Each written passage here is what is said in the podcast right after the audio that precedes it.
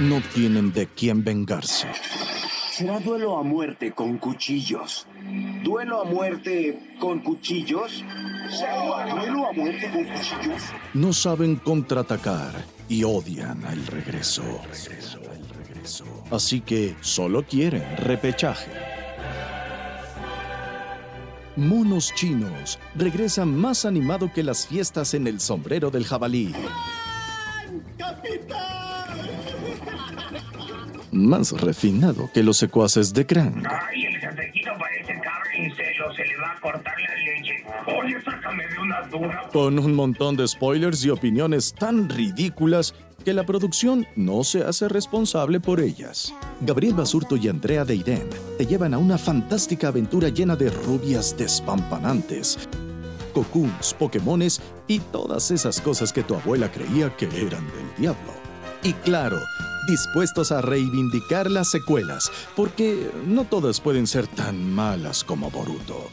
¡Comenzamos! Bienvenidos a un episodio más de Monos Chinos. Yo soy Andrea Deiden y aquí está Gabriel Basurto. ¿Cómo estás, Gabo? Bienvenidos, Andrea. Me gusta esa vibra. Bienvenidos todos a un episodio más de nuestro queridísimo podcast que ya lleva una buena cantidad de programas y muy bien recibidos. Qué chido, ¿no?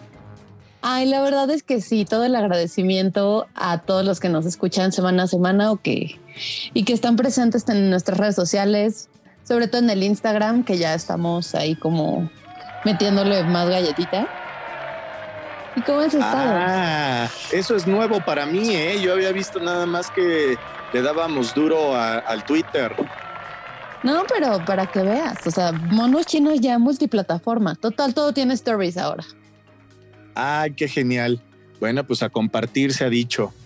Oye, te quiero platicar algo, pero, o sea, no sé si eso va a matar nuestra vibra del bienvenidos.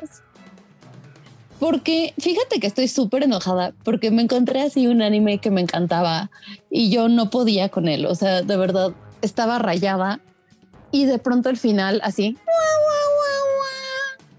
O sea, fue una cosa rarísima. Entonces, digo, para los, ra- para los podcasteros o no se llama radio escuchas, supongo que, bueno, para todos los monitos que están allá afuera, este, este programa va a tener una cantidad increíble de spoilers. Si no quieren spoilers, vayan resaltando ahí hasta donde se encuentren lo que, lo que necesitan. Bueno, tratemos de no hacer tanto, tanto spoiler como tal, o sea, no ser tan explícitos, pero bueno, ya lo sabe la gente y todos los, los, los amigos que nos escuchan están advertidos con la rúbrica de este programa, ¿no? Que hablamos sandeces, que se nos salen groserías, que hay spoilers, etcétera, etcétera. Pero hoy traemos a la mesa finales gachos. Entonces, o sea, eventualmente pues, se nos saldrá por ahí algún spoiler. Este, pero sí, o sea, déjame te cuento. Era la primera. Estaba viendo Darling in the Franks, que era una serie que yo nunca había terminado de ver. Y haz de cuenta, la premisa empieza súper buena. Obviamente no es como la más novedosa. Que son unos niños como que crían en un- una granja de niños y los educan para que empiecen a como a pilotear robots enormes y que maten a unas cosas que salen como robots debajo de la tierra que se llaman claxosaurios. Y entonces, o sea, la premisa es que tienen que ser siempre un hombre y una mujer y eso hace alusión a un pájaro como digamos de la mitología que ellos tienen, que es un pájaro que nada más el, el macho nace con una alita y la hembra nace con otra alita, entonces se tienen que apoyar para ir volando juntos. Una chica que es como que tiene sangre de claxosaurio y que ella tiene fama de que mata a sus compañeros, se encuentra con este chavo que todo el mundo lo quería mucho, pero al final ya no sirvió para como para pilotear estas cosas y lo iban a mandar a su casa. Este, se conocen, se encuentran, se llevan de maravilla y empiezan a matar como a estas bestias. Y a lo largo de la historia ves, ves el desarrollo de su relación y vas viendo cómo viven en este sistema donde los niños tienen que defender las ciudades subterráneas donde viven los adultos, pero aparte son adultos que nunca se comunican con ellos y que salvo un capítulo nunca les ves la cara. Ok. Entonces, sí, o sea, y entonces parece como súper bueno y hay un momento de la historia en el que piensas que se van a empezar como a clavar en este sistema político como súper podrido de por qué estás teniendo granjas de niños para que te defiendan de, o sea, como a tu pueblo Amish de abajo de la tierra, porque aparte son como súper, este, o sea, no tienen una mancha, no tienen un virus, las ciudades están muertas y arriba están estos niños jugándosela y ellos los educan para esto y es una cosa que a ellos les genera mucho orgullo poderse sacrificar a nombre de su nación y de pronto vas viendo cómo este sistema está todo podrido y dices, oye, no manches, o sea, ya, aquí se va a caer, viva la revolución. Y empiezas así como a sonar los miserables. Y llega un capítulo en el que ya los niños empiezan a revelar y le dicen papá, digamos, a este líder. Le dicen, no, ya queremos la libertad y ya no queremos que tú seas nuestro papá y no sé qué. Y dice, ah, órale, nada más terminen esta misión y ya, órale. Este, Sí, ya vayan. sí, sí. Y ya, pero al final, en, en esa misión, que así, o sea, cinco capítulos para el, para el final, Ajá. Así todo se derrumba porque, o sea, empieza la misión y ya los dos protagonistas ya se quieren mucho y la relación súper avanzada y se aman y se adoran. Y entonces empiezan a pelearse y resulta que, que el monstruo con el que se peleaban eran como humanos de bajo tierra Ajá. y que realmente se estaban peleando porque el papá es un alien y entonces el papá dice, ah, sí, sí, soy un alien. Y agarran y se van al espacio. O sea, ahí los dejan. es como, what the fuck. No manches, o sea, te, te perdió. Todo iba muy bien y de repente te empezó a perder, a sacar de onda y un final nefasto. Es que, ¿sabes? Es como cuando se muere Voldemort en Harry Potter. O sea, que, que tú te esperas la batalla épica y de repente es así como están en medio de un super batallón y dices, no, ya ahorita sí los madrazos entre Harry y Voldemort. Y no, o sea, pasas la hoja y ya está Voldemort muerto. Así me pasó. Oye, ¿y cómo se llama el anime? Darling in the Franks, que es ¿Dónde, muy bonito. ¿Dónde lo viste? ¿Dónde está? En Crunchy. Órale. O sea, ahí No fue mi compañero nocturno. No manches, mira, varias de las, de las cosas que mencionaste me recordaron a una serie que acabo de, de ver y que también me pasó algo muy, muy parecido, muy parecido. Este, está en ¿Qué Netflix. te pasó? Está en Ajá. Netflix, no, no es un anime, es una miniserie francesa que se llama La Revolución. En su traducción, ahí, ahí la verán en el título, este digo, no sé francés, pero dice Le Revolution, ¿no? Algo así. Se ve bastante interesante la portada, ¿verdad? A mí que me gustan esas cosas como de historia, este, y, y miniseries pues bien, bien ambientadas. Y entonces empecé a explorar, ¿no? Para ver qué tal. Ajá. Y pues sí, obvio, ¿no? Muy buena fotografía, una superproducción maravillosa, ya sabes, en los vestuarios de la época, porque eh, está ambientada obviamente en la, en la época de la Revolución Francesa, este, incluso con datos buenos, históricos, con momentos épicos de, de, pues de, la, de esa trascendencia en aquel país. Eh, ¿Qué más?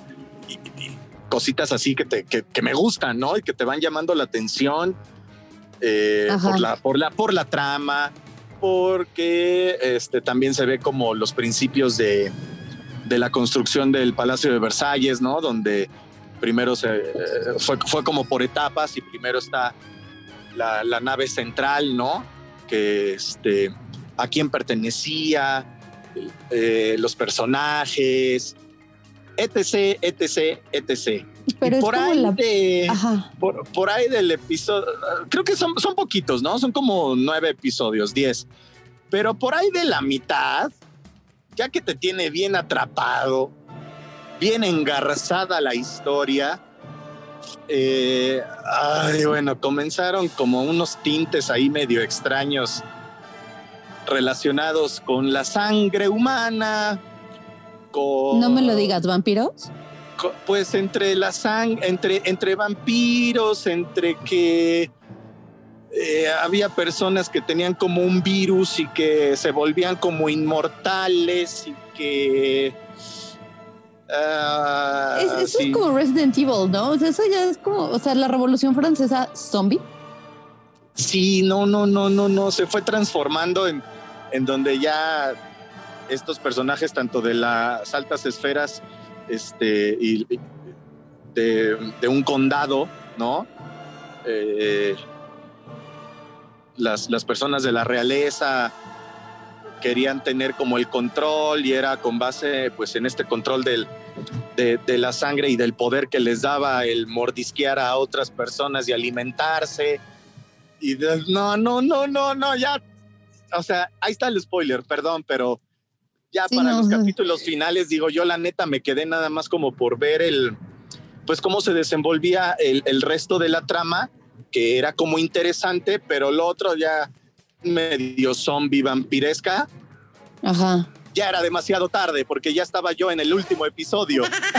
Tipo, te imaginas bueno, ahí a María Antonieta cámara. diciendo, pues si no tienen para pan, que coman cabezas. Cerebros. Ajá, sí. sí, María Antonieta ahí triunfando. No, No, no, no, no, ya terrible, ya terrible. Lo de la Revolución Francesa ya jamás se vio, ya no pasó nada.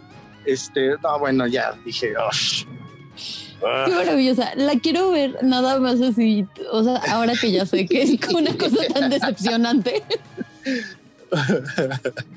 Pero está interesante, te digo, todo lo demás te atrapa mucho por, por, las cuestiones y las características que te digo, ¿no? Pero, híjole, mano. Pero de pronto te dan gato por liebre. O sea, y eso, y eso- Sí. oh, es como güey, ya te regalé siete horas de mi vida. ¿Por qué me estás haciendo esto? A ver, otra, otra experiencia paranormal como esa. Pues hay uno, pero ese sí, o sea, ese sí no quiero como spoilear mucho porque es un poco la, como la novatada otaku, de acuerdo con nuestro rápido sondeo en Twitter, en el que muchísimos estuvimos de acuerdo con School Days. ¿Qué, qué pasa con, con este y por qué te digo que es como una novatada? Porque es... Yo, además, bueno, se lo acabo de recomendar a Dani porque es una cosa súper extraña y es algo que yo nunca había visto. Y que, o sea, en años que llevo de ver anime, nunca, nunca, nunca he visto nada igual que School Days. Y solo por eso creo que ya es de culto. Pero, ¿qué pasa? Hay un chico que conoce a una chica y que, es, o sea, y que son así todo corazón. Y empiezan a tener como esta relación súper bonita y empiezan a salir juntos y es como esta onda de secundaria prepa, primer amor, este, todo súper enamorado y de pronto como que él ya no quiere continuar con la relación, pero ella está muy clavada y las cosas se empiezan como a ir, a ir, a ir, a ir, a ir, a ir. Y él dice, voy a cortar contigo.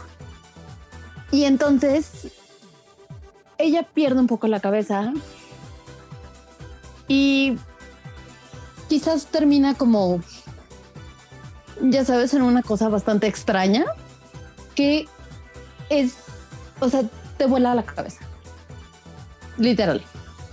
O sea, no, no tengo ni siquiera palabras para expresarlo, pero es la cosa más extraña que, o sea, digamos, la cosa más extraña, más mainstream que he visto como dentro de los otakus y que de hecho es algo que una, una escucha y amiga muy querida que se llama Marcela y que otra escucha que me parece que es argentina que se llama Joe, este, estuvieron súper de acuerdo. School, School Days es como esta novatada y es como esta cosa de culto para, o sea, para la gente que ve anime, pero es rarísima y es el final como que más te trauma. O sea, yo ahorita creo que a 15 años de haberla visto, estoy traumada con School Days. Oye, y Dani, que anda por aquí, ah, también tendrá una experiencia parecida de alguna historia, anime, serie o algo que también la haya atrapado en el principio, pero que a la mitad la haya perdido y al final haya dicho "Ah, que devuelvan las entradas. Candy Candy. Candy Candy es un, Candy Candy es un gran ejemplo.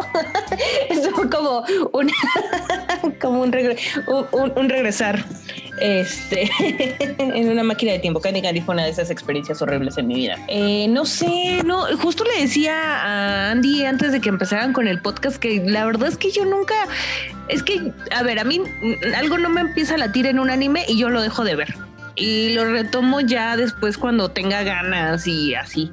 Eh, las, las, Guerreras Mágicas también fue un anime que de repente al principio decía, ay, qué padre, mira qué bonito, será la adolescencia. Y después ya era así como de, no, no, esto ya, no, no veo para dónde, no, bye. Eh, y lo dejé de ver y ya, ya nunca retomé. Es más, no, nunca he sabido cómo termina esa, e, e, ese anime. Deberías verlo, es muy bonito, está en Amazon Prime y es como muy la flauta mágica. A mí el final de las Guerreras Mágicas me dejó sorpresivamente satisfecha. Mira, tal vez después de tantos años, mira, aquí tengo Amazon y no sabía que estaba ahí, no me los recomienda, maldita sea. Pero bueno, lo, lo, regresaré a ver. Y también quiero ver School Days porque también era una que me empezó a gustar, que le agarré buen, buen modo y todo lo demás. Y este, y ya también después lo abandoné. Pero creo que a nadie le gustó, ¿verdad? ¿Cómo, cómo termina ese desenlace? Es que es una cosa muy macabra, o sea, la verdad. Y, o sea, digo, supongo que hay muchísima gente que me avala con esto. Pero School Days hay un momento en donde dices, esto es too much, pero lo tienes que terminar. O sea, porque el final es como mind blowing. O sea, de verdad te deja así, no sé qué es esto, no sé qué acabo de ver. O sea, de verdad es así, nada más como ver la iluminación de un concierto de Björk, pero sin Björk cantando. Entonces, Yo les quería hacer una pregunta. ¿Ustedes creen que Inuyasha entraría entre esos finales que no nos gustaron? No creo, ¿eh? Yo no, la termino de ver. Como, como que toda la, raza, no, nunca he leído a alguien que diga, ah, yo la dejé de ver y nada, no me gustó. No, a lo mejor hacen pausa, pero la retoman y, terminan, ¿no? Y, a final de cuentas creo que termina siendo algo que les gusta, pero no, no he leído como que, ah, guácala con el final o algo, no. De Inuyasha no. Ah, no sé, entonces no hubo como un, no, digo, yo no soy fan de Inuyasha, pero, pero me refiero, nunca hubo como este, esta sensación Game of Thrones, así de, ah, chale, será el final. creo que, creo que no, eh. al menos yo no he leído algo así del fandom. Yo la verdad es que no he terminado todavía de ver Inuyasha.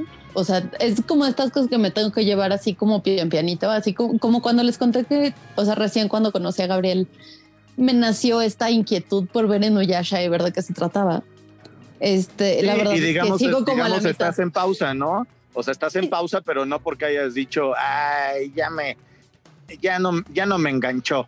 No, simplemente hay pausitas y luego lo retomas, ¿no? Sí, justo me pasa así, porque de pronto es como de, güey, ya llevo seis días viendo esto ininterrumpidamente, llevo 40 capítulos, todavía no terminan de juntar la puta perla de Chicón, ¿qué está pasando? Y entonces ya me aburro. bueno, me voy a dar un espacio y ya termino así como 17 animes de 13 capítulos y ya regreso, ya que estoy más mentalizada, ya puedo. Oigan, y a mí me pasó con una película de hace algunos añitos, una hollywoodense. Sí, no, no todo esto nos pasa con algún anime o con alguna serie, también pasa con alguna película. Hay una que se llama Vaqueros contra Aliens o Aliens contra Vaqueros, no sé si la le suena o la recuerdan, es con Harrison Ford. Sí, y es maravillosa. O sea, no sé qué te esperabas de ver vaqueros contra zombies. Digo, perdón, vaqueros contra aliens. No, claro, de entrada, de entrada, ¿no? De entrada, así, de entrada, por el simple título, creo que era más que obvio de qué podía tratar, ¿no? Sí, era todo lo que prometía.